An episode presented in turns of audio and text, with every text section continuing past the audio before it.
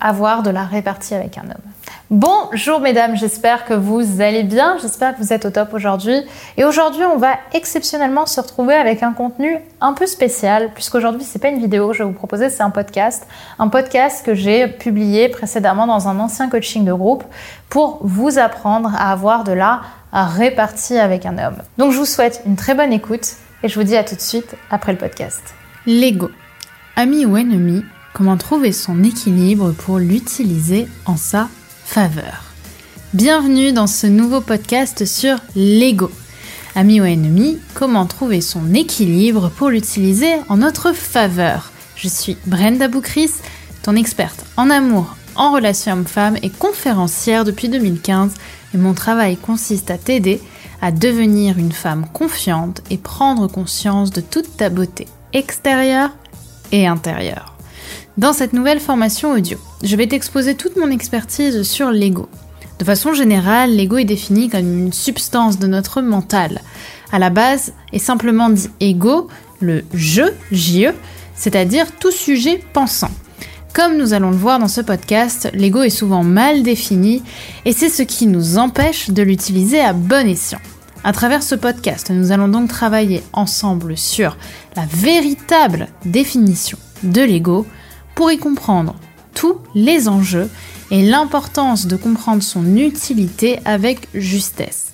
Puis nous verrons ensemble dans quelle situation l'ego est utile et pourquoi il sera toujours important d'en avoir et surtout de l'exprimer. Nous parlerons ensuite de l'ego dit négatif, c'est-à-dire de la façon dont on utilise parfois notre ego dans des situations qui risquent souvent de nous porter préjudice. Nous verrons également ce que peut cacher un ego dit surdimensionné. Enfin, nous verrons ensemble comment agir pour retrouver un rapport sain avec notre ego. Quelles actions et quel mindset faut-il mettre en place pour retrouver un ego équilibré et un rapport bienveillant avec soi-même? Avant de commencer ce podcast, il est important de vous rappeler que je ne suis ni psychologue, ni psychiatre et que mon travail relève de mes réflexions personnelles et de mes recherches sur ces sujets.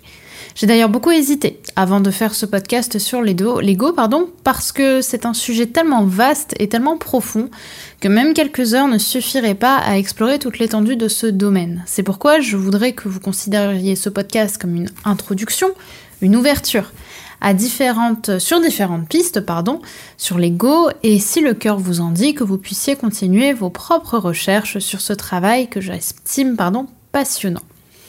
Alors, commençons par la définition de l'ego. Donc, comme je vous l'ai dit, à la base, l'ego, c'est le jeu, c'est toute personne pensante. Hein. À la base, faut, pour me répéter un peu, l'ego en latin, c'est je, JE, c'est-à-dire toute personne capable de penser en conscience. Donc, c'est très sain hein, comme, euh, euh, idée, l'ego. C'est avant tout l'un des fondements de la personnalité. Hein. Pour la petite histoire, c'est d'ailleurs de là que vient le fameux cogito ergo sum. Je pense donc, je suis évidemment de Descartes. Je vous invite à, vous renseigner euh, sur le sujet si ça vous intéresse, hein, mais c'est un des fondements de la philosophie aussi. Je pense donc je suis. L'ego, c'est donc ce qui anime la conscience, ce qui nous pousse en conscience à faire les bons choix aussi pour notre survie. Donc l'ego à l'origine est tout à fait sain et donc positif. Cependant, on va commencer à lui attribuer un penchant plus handicapant et finalement plus négative avec le temps et surtout dans la sphère de la spiritualité. En effet, on va appeler ego ce qui est, ce qui est défini comme la fausse représentation que l'on fait de soi-même. C'est-à-dire qu'on va se créer une fausse personnalité dans laquelle on va se sentir souvent supérieur aux autres ou dans laquelle on va chercher en fait à essayer d'être une personnalité que l'on n'est pas. On va aller parfois même jusqu'à vouloir rabaisser les autres pour se mettre en avant, se faire mousser ou se sentir plus puissant personnellement, etc. Le souci, c'est qu'un tel comportement va en réalité, au-delà du fait qu'il n'est pas respectueux, à l'inverse de ce que l'on souhaite dégager en général, puisqu'il s'agit de se mentir à soi-même. Et donc d'envoyer à notre cerveau qu'on ne se suffit pas à soi-même. Hein, c'est ça qui est très important. Je me permets de le répéter pour que vous le compreniez bien. Quand on essaie de se mentir à soi-même en utilisant une fausse personnalité par le biais de l'ego, ce qu'on envoie comme message à notre cerveau, c'est qu'on ne se suffit pas à soi-même, qu'on n'est pas suffisant, Et c'est ça qui va développer un manque de confiance en soi. En développement personnel, on a donc tendance à faire de l'ego son ennemi, de le diaboliser même, comme si nous ne devions avoir aucun ego. Alors que si, et c'est là en fait tout le paradoxe, euh, toute l'importance de trouver cet équilibre dont je vous parle depuis le début de ce podcast, puisque celui-ci a toute son importance. C'est ce qui est en, ce est, pardon, en revanche nécessaire, c'est de savoir, comme je vous l'ai dit, l'équilibrer et avoir un rapport sain avec soi-même pour éviter justement les débordements. Donc on va commencer tout de suite en parlant des côtés positifs de l'ego. En fait, dans quelle situation l'ego est positif et pourquoi est-ce qu'il est positif? Donc comme expliqué plus haut, l'ego participe à la construction de notre personnalité. L'ego anime notre conscience, nos choix. Selon moi, l'ego, d'ailleurs, se dégage également d'une partie d'amour propre, en fait, de besoin de rattacher, de se rattacher à la vie et de ne pas vouloir la quitter. Si vous voulez, l'ego a vraiment cet instinct de survie qui est très fort et qui va nous donner envie euh, de, vivre et de, et de, et de, d'expérimenter de nouvelles choses. Donc concrètement, sans ego, euh, pour vous donner une idée, on sauterait tous du balcon parce qu'on n'aurait même pas conscience qu'on pourrait mourir. On a vraiment, avec l'ego, cet instinct de survie, ce moyen de se rattacher à la vie. Si on n'avait aucun ego, on n'aurait aucune conscience des dangers et aucune conscience en fait de, de l'amour que l'on porte à la vie. On n'aurait pas d'instinct de survie. On ne souhaiterait d'ailleurs pas forcément survivre. L'ego va donc nous permettre euh, de repérer les risques aussi et de les mesurer. On va voir plusieurs cas d'ailleurs où l'ego va avoir toute son importance, hein, puisqu'il nous évite, comme je vous l'ai dit, de prendre des risques démesurés comme celui de sauter par-dessus un pont ou de, traverser l'autoroute à pied. Et l'un des très bons exemples vous donner, c'est celui de, de l'autisme, puisque les autistes, certains autistes sévères, en fait, n'ont pas d'ego à proprement parler. Donc en fait, ils n'ont qu'une conscience des dangers. Bien qu'ils puissent avoir un instinct de survie primaire, c'est-à-dire que les, les, autistes sévères, quand ils ont faim, ils vont chercher à manger ou autre, ils n'ont pas conscience des dangers autour d'eux. Ils n'ont pas conscience qu'il ne faut pas aller sur l'autoroute quand il y a plein de voitures. Ils n'ont pas conscience que quand le feu est rouge, il faut s'arrêter. Du moins, c'est pas dans leur instinct de, de survie. Donc vous voyez que l'ego là a toute son importance. L'ego va également nous apprendre à nous défendre et à poser des limites lorsqu'une personne nous dispute ou nous manque de respect. Lorsqu'une personne, par exemple, va vous insulter ou va essayer de vous intimider, c'est votre ego qui va vous faire crier plus fort que lui et vous pousser à vous défendre. C'est l'ego, en fait, qui limite euh, ce que l'on veut faire et ce que l'on ne veut pas faire. C'est très important de, prendre conscience de ça. C'est quand, on se défend, c'est l'ego qui apprend à nous faire euh, respecter. C'est l'ego qui nous fait euh, nous faire respecter et qui fait que les autres vont nous respecter aussi. C'est très important de réaliser ça. Enfin, l'ego, euh, ce qui nous pousse aussi, selon moi, hein, pour le coup, c'est vraiment ma propre, euh, façon de voir les choses, hein, mes propres recherches personnelles. Pour moi, l'ego, c'est ce qui nous pousse aussi à nous instruire, à mener nos passions et à les développer, parce que les passions nous placent au centre de nous-mêmes, hein, ce que souhaite l'ego nous permettent en fait de développer notre personnalité, de passer de bons moments avec nous-mêmes. C'est l'ego qui nous apporte aussi tout cet amour de la vie que l'on va avoir et tout cet amour du, du, temps qui passe. Et on va chercher du coup, pour avoir une vie de plus en plus belle et de beaux moments avec nous-mêmes, à avoir des passions, à vivre des expériences stimulantes, intéressantes. Et c'est l'ego, encore une fois, qui va, pour moi, nous pousser à être dans cet amour de nous-mêmes et donc dans cet alignement avec nos passions et autres. Donc d'un point de vue personnel, je pense que nous devrions en fait célébrer l'ego. Car si, lorsqu'on célèbre pardon l'ego, on se célèbre nous-mêmes, on se sent en joie et on éveille euh, grâce à l'ego et à la conscience qu'il nous apporte. Donc vous l'aurez donc compris, l'ego est à la base l'un des fondements de notre conscience d'exister. Vouloir supprimer toute forme d'ego serait donc une erreur, puisque sans ego, il n'y a plus de limite à l'inconscience, mais également plus de passion et plus de joie, ce qui serait très grave. Donc vous voyez, chercher à constamment euh, éviter l'ego, c'est pas forcément la bonne solution. Cependant, il existe également le mauvais ego, c'est-à-dire ce que j'appelle l'ego transformé. J'aime bien d'ailleurs comparer cet ego à l'image d'un produit industriel complètement transformé. On passe par exemple d'une belle orange fraîche à une bouillie vague sans goût avec un, vague goût d'orange qu'on a complètement mélangé avec du sucre raffiné, de la mauvaise farine, etc. Bah, l'ego c'est pareil. En fait, à la base, il est très sain, c'est un produit, j'ai envie de vous dire entre guillemets naturel, mais mal utilisé, industrialisé, si vous, voulez continuer cette comparaison, et justement transformé, il devient mauvais pour notre esprit et pour notre développement personnel. Donc en fait, l'ego mal utilisé va venir nous donner une fausse représentation de nous-mêmes. Concrètement, on va agir selon ce qu'on aimerait être, mais ce n'est pas ce que l'on est en réalité. D'accord? Prenons l'exemple par exemple d'une dispute avec un homme. On ne va plus vouloir lui parler alors qu'on en meurt d'envie. Et en réalité, il serait d'ailleurs plus simple de communiquer avec lui, mais vous ne voulez pas faire le premier pas. Et bah là, typiquement, on est en plein dans l'ego. C'est-à-dire qu'ici, on sait que ce serait mieux d'aller lui parler. On sait qu'on aimerait bien faire le premier pas parce qu'on n'aime pas être dans une situation d'inconfort, de dispute, euh, de, conflit, etc. Mais comme on est dans l'ego, on se dit non, c'est à lui de faire le premier pas, ou alors non, mais euh, moi je suis une femme qui fait pas le premier pas, et au final on va créer euh, des, plus de tensions que ce qu'il en est, et souvent on va passer à côté d'une réconciliation bien plus simple. Donc vous avez envie, comme je l'ai dit, d'avoir lui parler, vous lui envoyer un message, mais vous ne voulez pas le faire, souvent par fierté, et pour lui montrer que vous êtes plus forte que lui. Et ben là, vous êtes exactement dans le mauvais ego. C'est ce que je viens de vous expliquer. Donc, dans le même type d'exemple, pardon, on va se retenir d'envoyer un message à un homme, car on estime que c'est à lui de venir vous parler, euh, que vous êtes une femme qui vous fait désirer, alors vous allez attendre que ce soit lui euh, qui fasse le premier pas. Sauf qu'en fait, là aussi, on est dans le mauvais ego. On est totalement dans ce qui, ce qu'il faut éviter, puisque il faut savoir faire la différence entre agir au niveau du mindset pour avoir une personnalité moins en demande, se faire naturellement désirer, et le fait justement de se retenir volontairement d'envoyer un message. Là, c'est plus embêtant et c'est plus handicapant. En fait, ce qui se passe, c'est que dans le premier cas, vous travaillez en profondeur, vous agissez en fonction de vos priorités.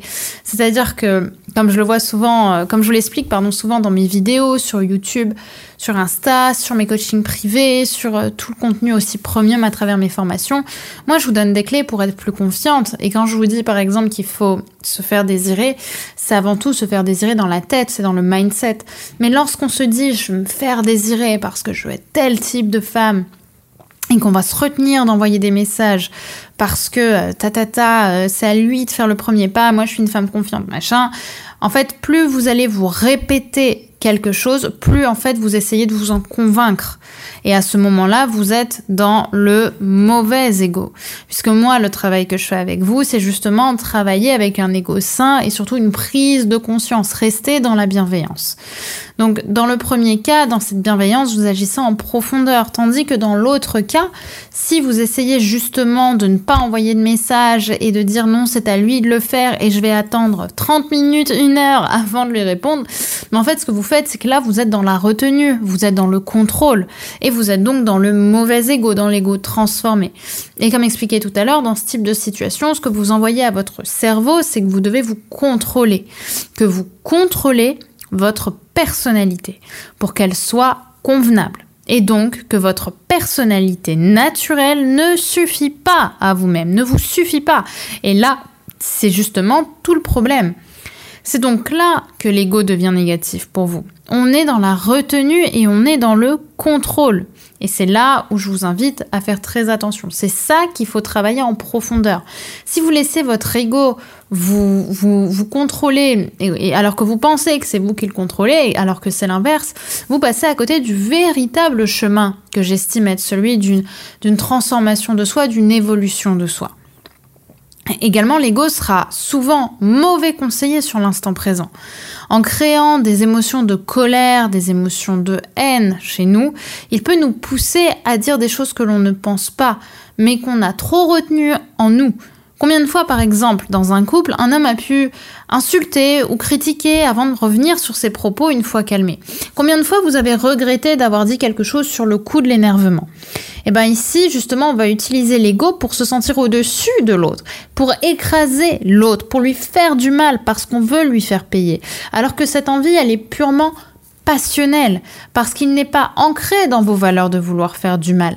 Mais vous allez parfois, avec justement cet instinct de survie mal travaillé, vous allez avoir l'envie de gagner, de gagner comme une bataille avec quelqu'un. Vous allez vouloir en fait lui faire du mal. Vous, vous allez vouloir être dans cette envie incontrôlable de faire du mal à quelqu'un d'autre. Eh bien en réalité, et nous verrons tout ça justement dans la prochaine partie, dans une des prochaines parties, que l'opposé de l'amour, à l'inverse, ce n'est pas euh, la haine comme on peut le penser, c'est l'indifférence. En fait, si vous voulez agir vraiment sans ego et être purement dans un travail positif pour vous et pour l'autre dans le cas d'une dispute, le meilleur... Euh, pardon, dans le cas d'une rupture, bah, si vous voulez montrer à un homme que vous avez changé ou que vous êtes en train de passer à autre chose, ça sert à rien de l'insulter. Soyez indifférent. Ici, ensuite, on va aller chercher à montrer justement une image de nous qui va être erronée en faisant ça, en essayant d'insulter ou de critiquer ou de vexer. En fait, on va chercher à montrer l'image d'une femme qui n'aime plus son homme ou qui n'aime plus euh, la personne avec qui elle est, alors qu'en réalité, plus on déploie, comme je vous l'ai dit, d'énergie à vouloir faire du mal à quelqu'un, plus en réalité, c'est que cette personne compte pour nous. Enfin, justement, nous rentrons pour moi dans, l'une des parties les plus importantes hein, de, ce, sujet passionnant qu'est celui de l'ego, puisque quand je parle d'ego négatif, il, me paraît indispensable euh, de parler d'ego surdimensionné. En fait, l'ego surdimensionné, c'est celui, c'est l'ego qui donne à votre personnalité l'image d'une femme prétentieuse, qui se sent au-dessus des autres, et plus particulièrement qui se sent au-dessus des hommes. Évidemment, mesdames. Quand on rentre justement dans le domaine du développement personnel, on pense souvent qu'il faut justement fuir l'ego. Hein. C'est ce que je vous ai dit tout à l'heure. Pourtant, sans s'en rendre compte, on va surtout adopter une attitude euh, totalement paradoxale à cette idée.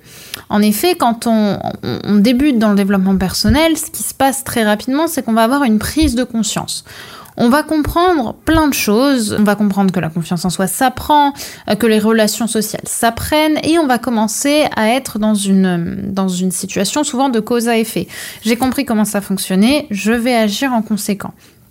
Mais en fait, on va, on va s'imaginer être dans ce que j'appelle la vérité. Vous savez, c'est ce moment où on se dit, eh bien, moi je suis dans la vérité et, les autres n'ont rien compris à la vie. D'accord? Ça, c'est typiquement le piège dans lequel on tombe tous quand on débute dans le développement personnel. On va se sentir un peu au-dessus des autres. Et justement, penser que eux n'ont rien compris et que vous, vous êtes la seule à avoir trouvé le bon chemin.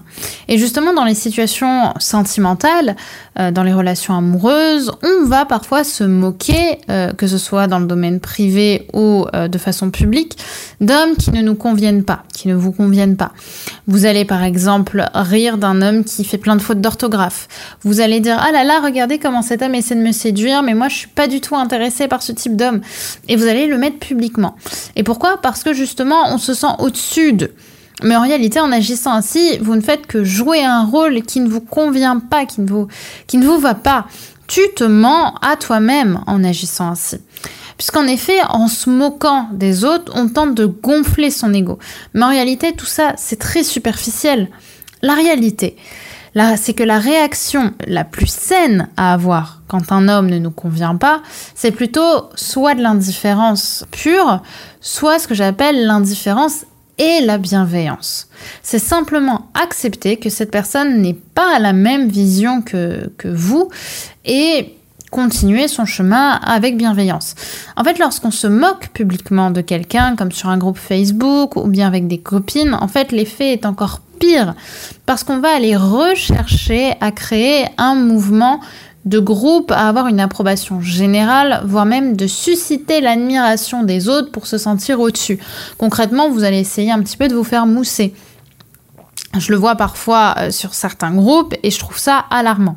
Pour les femmes, par exemple, qui me suivent, qui partagent des notions de bienveillance, les, notions de bienveillance, de, de positivité que je prône, ben cette attitude justement de moquerie, euh, de, près ou de loin, elle est contraire aux valeurs que je souhaite communiquer et probablement auxquelles tu t'identifies aussi. Donc, tu envoies au final à ton cerveau le message que tes valeurs sont moins importantes que ton besoin de te montrer.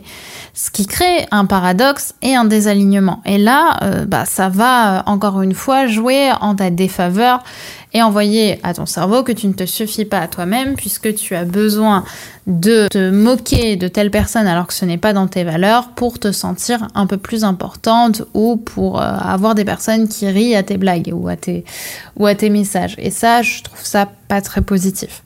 Également, l'ego peut vous empêcher de trouver l'amour. En effet, comme expliqué plus haut, l'ego crée en nous une image, entre guillemets, à laquelle nous souhaitons correspondre.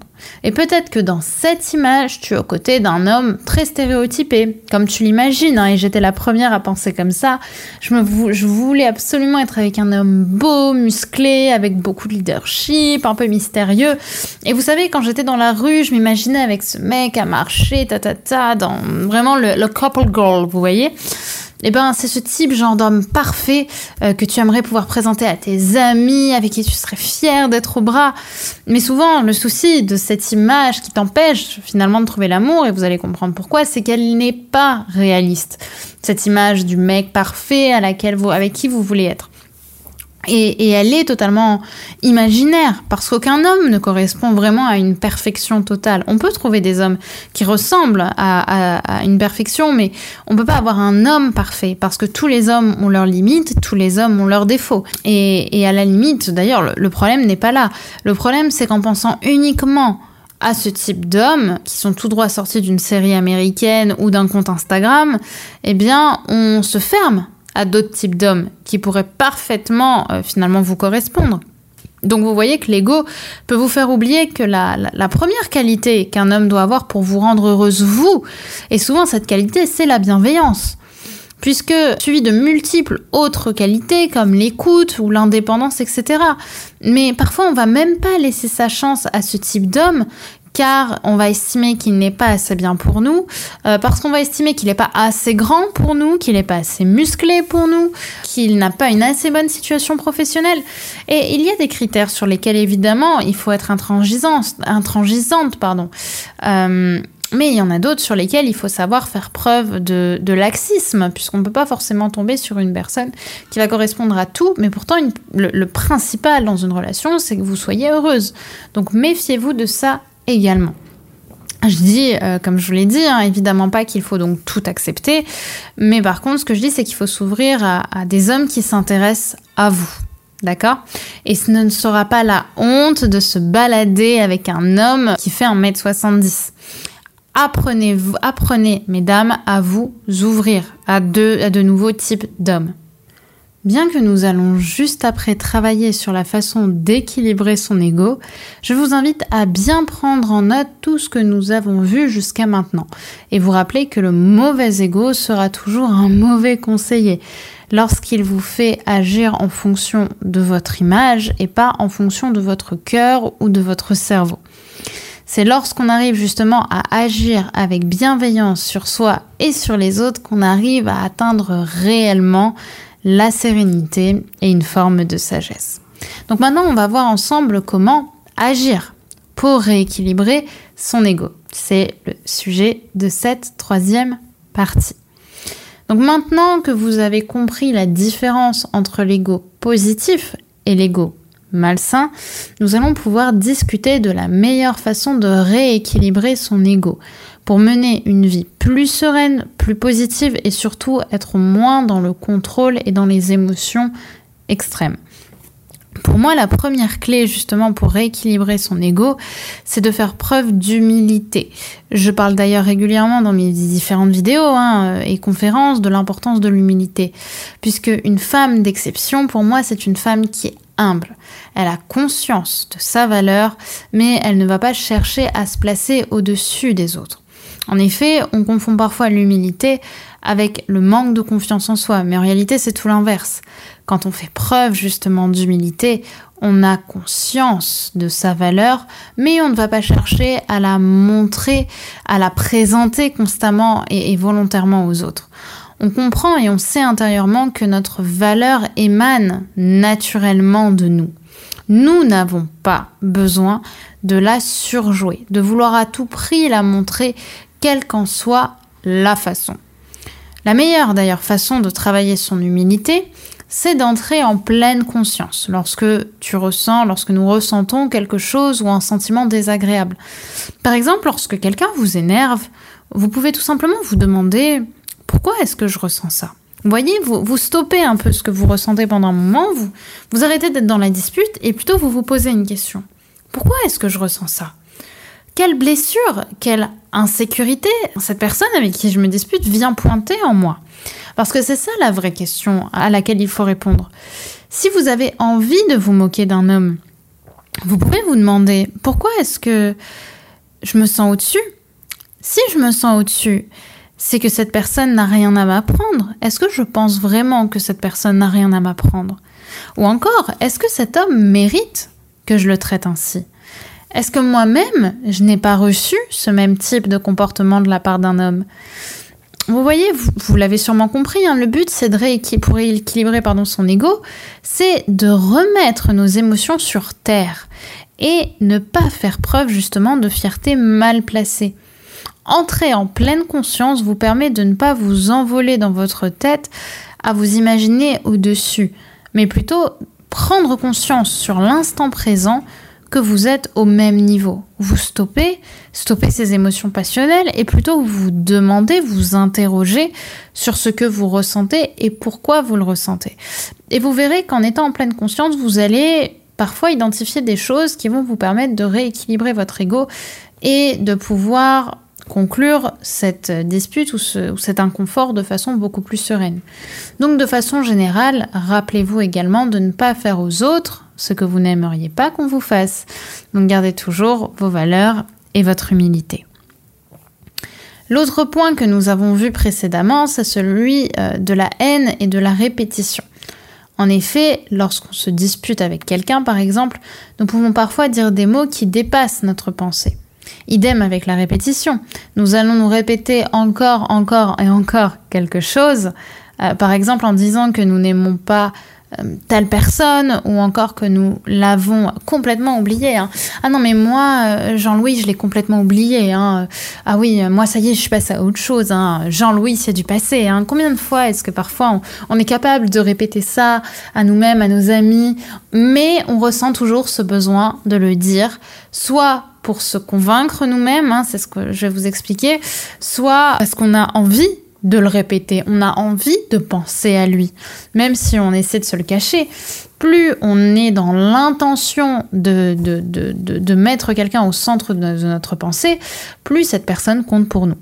Mais très souvent, justement, on cherche euh, à répéter quelque chose, et très souvent, pardon, pour euh, nous, cherchons à répéter quelque chose justement pour s'en convaincre. En réalité, euh, lorsqu'on éprouve plus d'amour pour quelqu'un, c'est ce que je vous ai dit tout à l'heure, bah, il nous devient complètement indifférent. On ne ressent plus le besoin d'aller lui parler.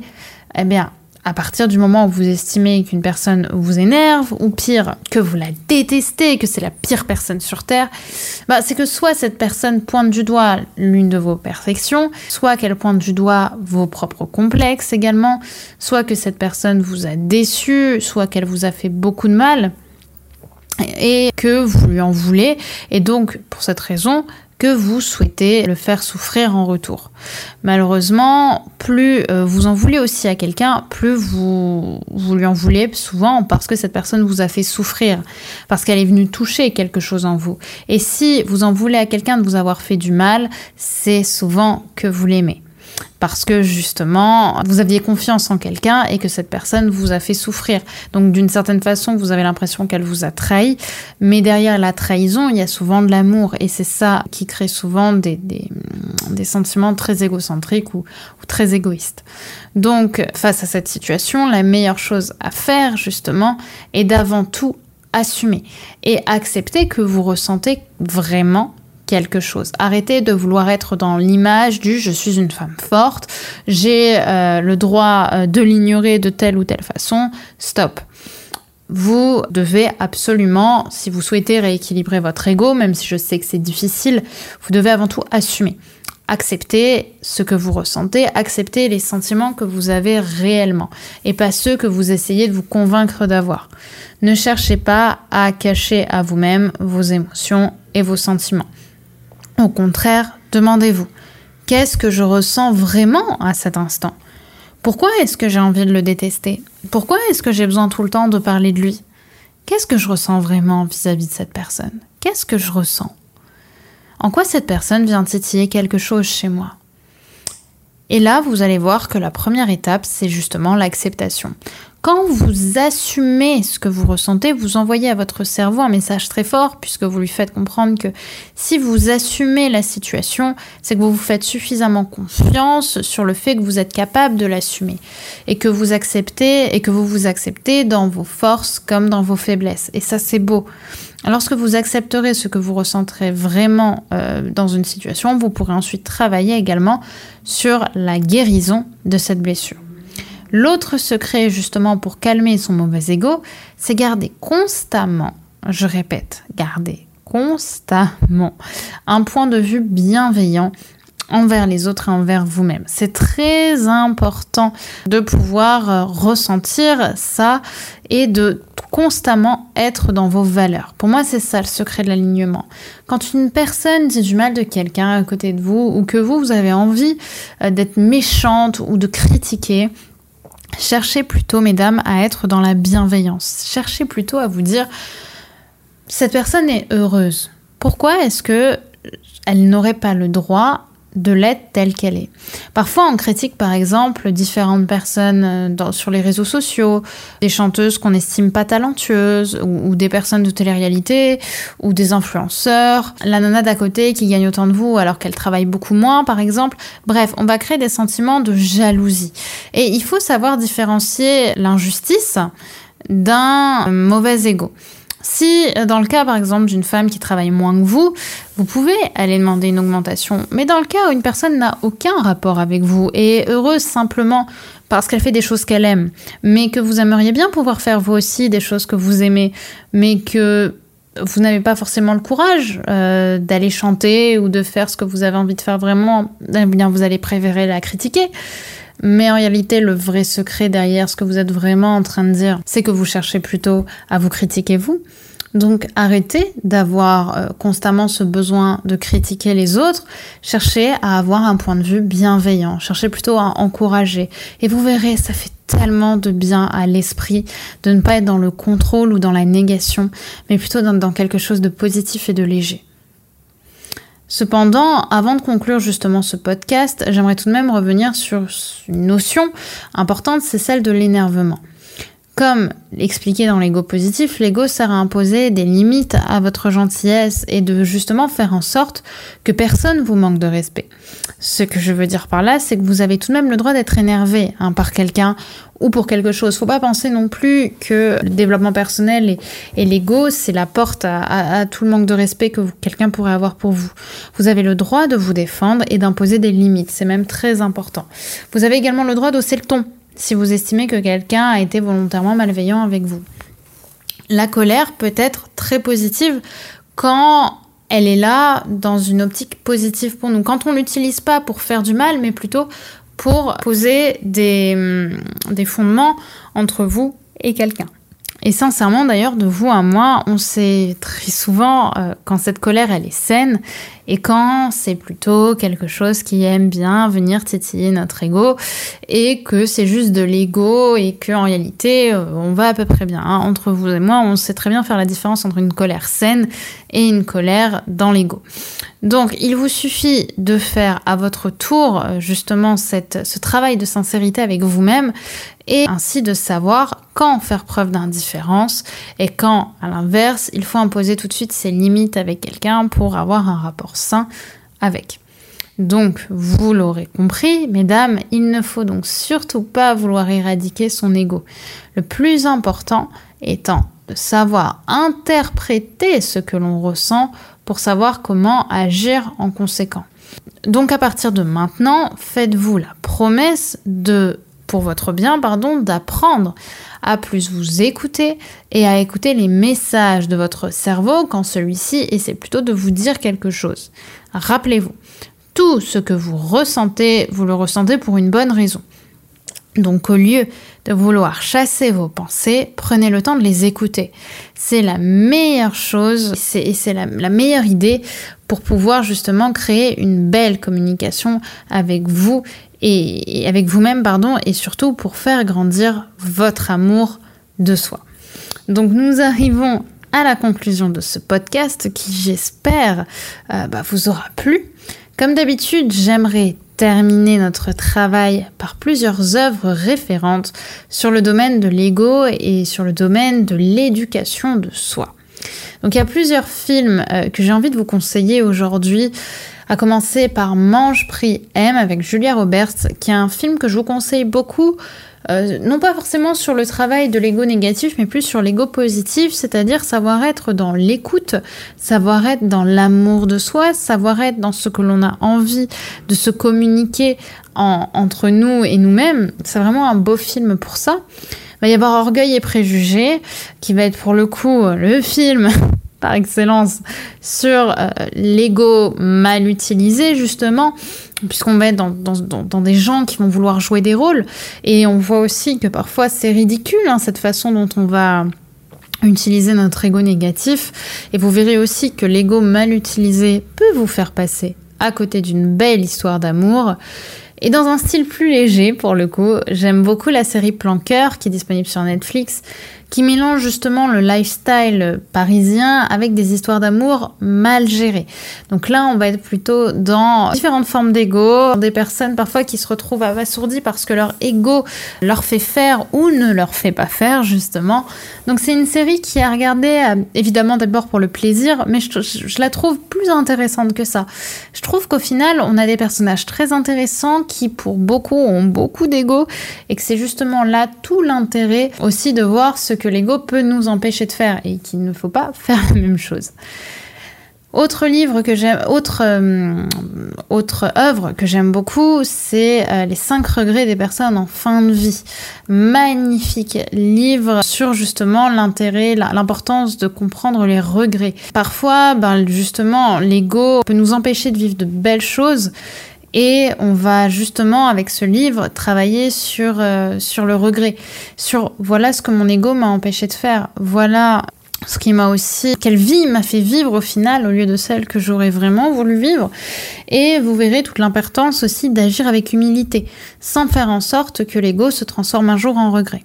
Donc je trouve que c'est un travail très intéressant justement sur le recul et sur toute la toutes les conséquences en fait que peuvent avoir des mauvais choix que l'on fait pour surtout les mauvaises raisons. Donc voilà, faites attention à ça. Et voilà, mesdames, pour ce podcast. Si vous faites partie de l'Alliance, n'hésitez pas à nous donner vos retours sur le podcast sur le groupe Facebook, justement dédié à ça. Qu'avez-vous pensé justement de ce podcast? Et surtout quelle prise de conscience ce travail vous a-t-il permis faire. Donc n'hésitez pas à tout nous dire et surtout à également euh, bah, nous donner votre propre retour. Quelles actions est-ce que vous avez envie de mettre en place?